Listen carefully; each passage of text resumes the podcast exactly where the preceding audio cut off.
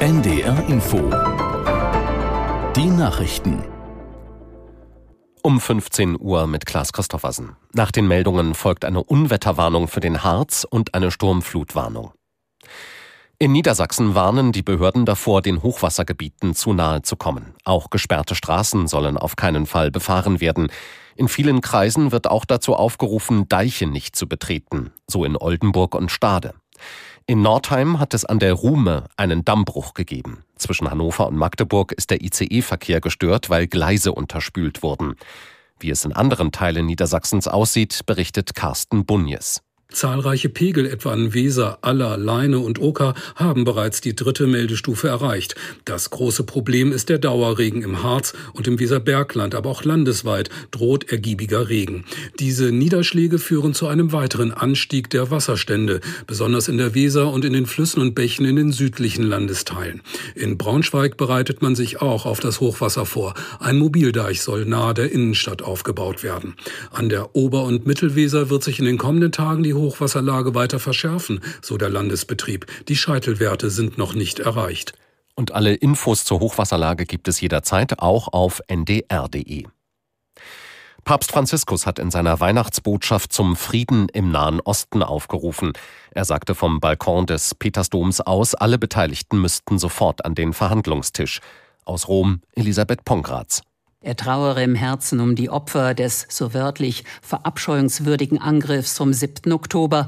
Gleichzeitig, so sagte der Papst, flehe er darum, dass die Militäroperationen mit ihren entsetzlichen Folgen unschuldiger ziviler Opfer eingestellt werden und dass man etwas gegen die verzweifelte humanitäre Situation unternehme, indem man das Eintreffen der Hilfslieferungen ermögliche. Der 87-jährige Papst hielt seine Rede dieses Mal im Sitzen wegen seines schweren Knieleidens. Tausende verfolgten seine Rede auf dem Petersplatz und jubelten ihm zu. Der Aufenthaltsort des seit Wochen vermissten russischen Oppositionspolitikers Nawalny ist bekannt geworden. Nach Angaben seiner Sprecherin haben die russischen Behörden Nawalny in eine andere Strafkolonie verlegt. Sie befindet sich in der Polarregion im äußersten Norden Russlands. Nawalny habe dort Besuch von seinem Anwalt bekommen.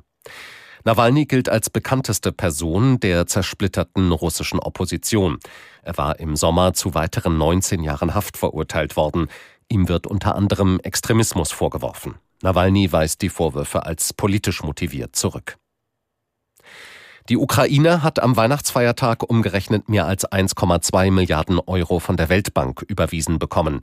Laut Finanzministerium in Kiew soll das Geld vor allem für Rentenzahlungen und Gehälter der Mitarbeiterinnen und Mitarbeiter des Katastrophenschutzes verwendet werden. Eine knappe Milliarde Euro ist ein Kredit, für den die japanische Regierung bürgt. Der übrige Teil besteht aus Finanzhilfen von Norwegen, den USA und der Schweiz. Das waren die Nachrichten.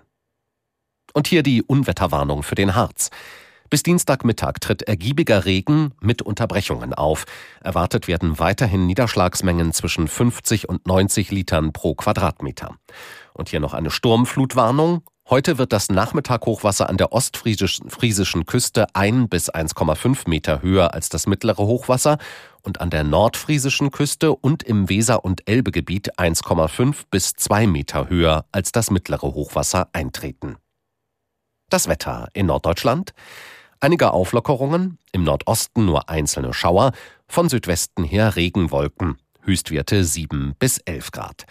In der Nacht viele Wolken und Regen, Tiefstwerte bei 9 bis 4 Grad. Und morgen unbeständiges Schauerwetter bei 6 bis 10 Grad.